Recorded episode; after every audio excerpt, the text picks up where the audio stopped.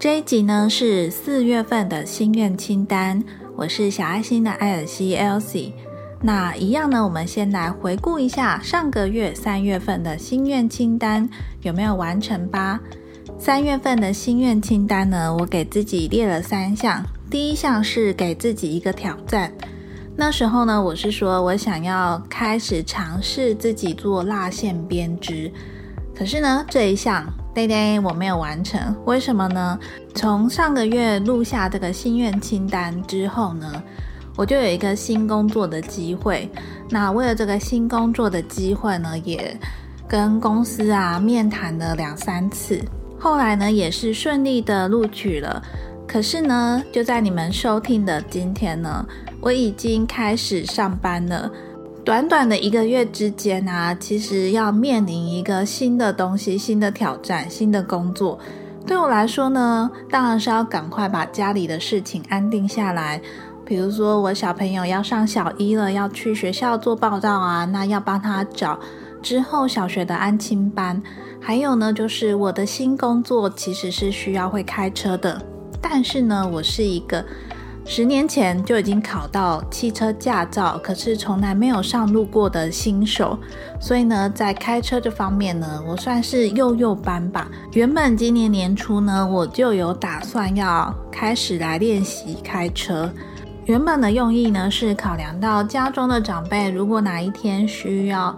往返医院做检查、就医的时候，至少我有能力可以开车载他们去。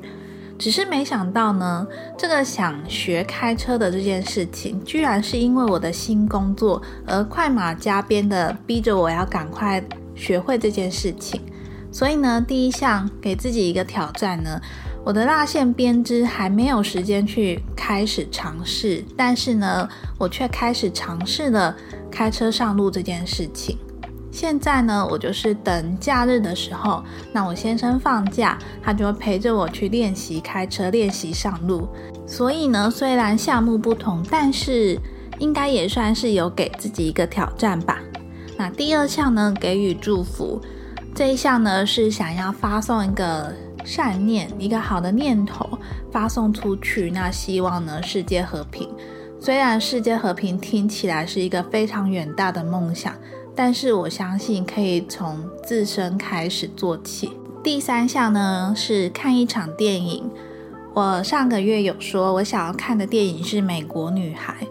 这个月呢，我有把《美国女孩》看完了，而且呢，我真的是哭惨了。《美国女孩》的电影原型呢，就是这位导演他自己的人生故事。其实我觉得这个人生故事的设定啊。就跟很多人会看到的那样的家庭一样，只是说呢，这个家庭可能刚好比较衰运一点嘛，可以这么说嘛，就是妈妈因为生病了，那两个小孩呢，原本在美国念书就要回来台湾，那从异地回来台湾念书，再加上那时候的教育体制其实是以升学为导向。电影中呢，就描绘了一些很无奈，但是又不得不接受，以及呢，就是在这种很高压力的环境下，一个家庭的父母跟小朋友之间的相处，这些描绘的情节很写实到让我觉得印象很深刻。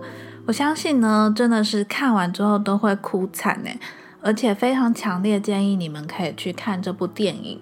回顾完了三月份的心愿清单，那接下来呢，我们就来规划一下四月份的心愿清单哦。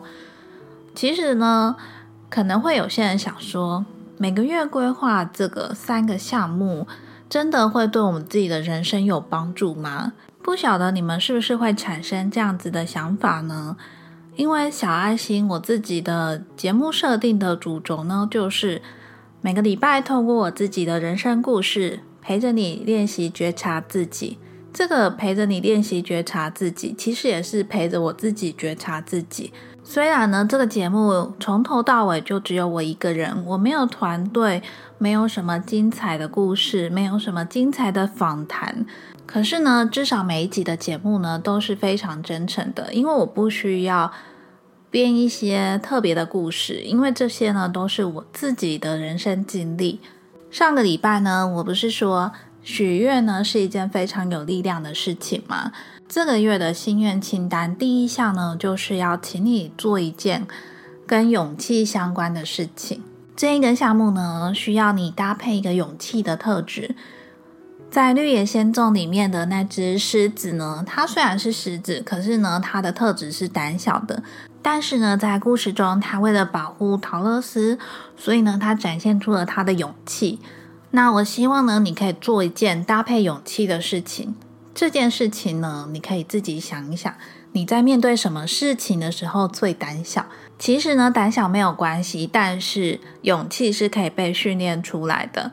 我想做的这件事情呢，就是开车上路。虽然呢，从上个月我已经开始有上路过了两三次，可是呢，我觉得我在面对开车的时候呢，我还是非常胆小的。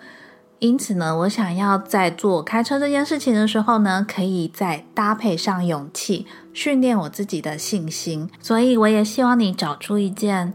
你面对这件事情的时候，你觉得你是胆小的，那搭配你的勇气来做这件事情。第二个项目呢，就是调整一个对自己身体有帮助的习惯。这件事情呢，我觉得蛮重要的，所以呢，我才会把它放在四月份的心愿清单。有时候呢，我们日常生活习惯啊，你都会不知道这样子的习惯到底是对身体有帮助，还是对身体有害。很多时候呢，你明明知道，比如说熬夜晚睡啊，就是会对身体有害。嗯，每天都不喝水啊，也会对身体有害。可是呢，你却没有想要去调整这件事情。那我觉得这个事情是蛮可惜的，因为我最近呢想到了一句话，那就是父母送给孩子最大的礼物呢，其实就是身体健康。这件事情呢，在我的小孩慢慢长大之后。我觉得这件事情真的非常重要，诶，如果你自己的身体健康啊，你真的是送给你最爱的人最好的礼物了。而且呢，这个项目其实也不用说一次要做到完全到位，你可以先从你非常在意的习惯开始，比如说你一整天都没有喝到两三千 CC 的水，那你就先调整这件事情，或者是呢，比如说你明明就是没有那么爱刷牙，那你就调整成至少早晚都要刷牙吧，或者呢，先去跟牙医预约一下，先去定期检查。那如果你觉得你的坏习惯呢就是晚睡，那你就努力调整一下这个就寝的时间。如果你觉得这样子改变生活习惯啊，对你来说好像很困难的话，那就从一件你最容易完成的事情开始。比如说呢，你先把保健食品放在水壶的旁边，那提醒自己喝水的时候就要记得吃个保健食品之类的。从这种小习惯、微不足道的小习惯开始，你会发现呢，经过你长期的坚持下来呢，一定会有所改变的。身体健康真的很重要哦！我希望你听到这边的时候，不要轻忽了自己的身体。因为你必须要跟你的身体合作，你们才能够走得长久。第三个项目呢是吃掉正能量。这个项目呢听起来蛮抽象的，对不对？但是呢，我有一个画面在我脑海中。你们记得以前有那种？大鱼吃小鱼就是一个圆形的图案，然后中间嘴巴有一个三角形的开口，然后呢，它会一直这样子动，然后一直吃。不知道你们有没有玩过这种游戏？我自己在脑海中的画面呢，就是既然呢每天都会不小心产生一些负能量，那我们何不去追逐那些正能量，然后把它吃掉呢？如果你自己本身就可以产出足够的正能量的话。那你就去追逐你的正能量，然后想象自己把快乐都吃掉，把阳光温暖的能量都吃掉。特别是在你觉得受到委屈、不开心、跟人家争执、跟人家吵架，有产生这种负能量念头的时候呢，我希望你可以把这个画面呢马上灌到你的脑海中，然后想象你自己呢去追逐那些阳光、温暖、快乐的能量，就像玩游戏一样，把它吃掉。如果说呢，你觉得你自己没有办法产出这些正能量来吃的话呢，那你就去观察身边有没有这样子的朋友，可以让你觉得他是充满正能量的。如果我们自己无法产出正能量的话，我们呢就不如跟从一个可以产生正能量的人。所以呢，四月份的心愿清单的三项内容：第一项，做一件搭配勇气的事；第二项，调整一个可以对身体有帮助的习惯；第三项，努力的吃掉正能量。如果对心愿清单这个单元呢，有任何想要回馈给我，或是想要留言跟我说你做了哪些事情，或者呢是你真的有完成呢？你觉得很有成就感，诸如此类的话。你可以拉到下面的资讯栏，有一个心愿清单的语音连接，那边呢可以录下你想要对我说的话，回馈给我，让我知道。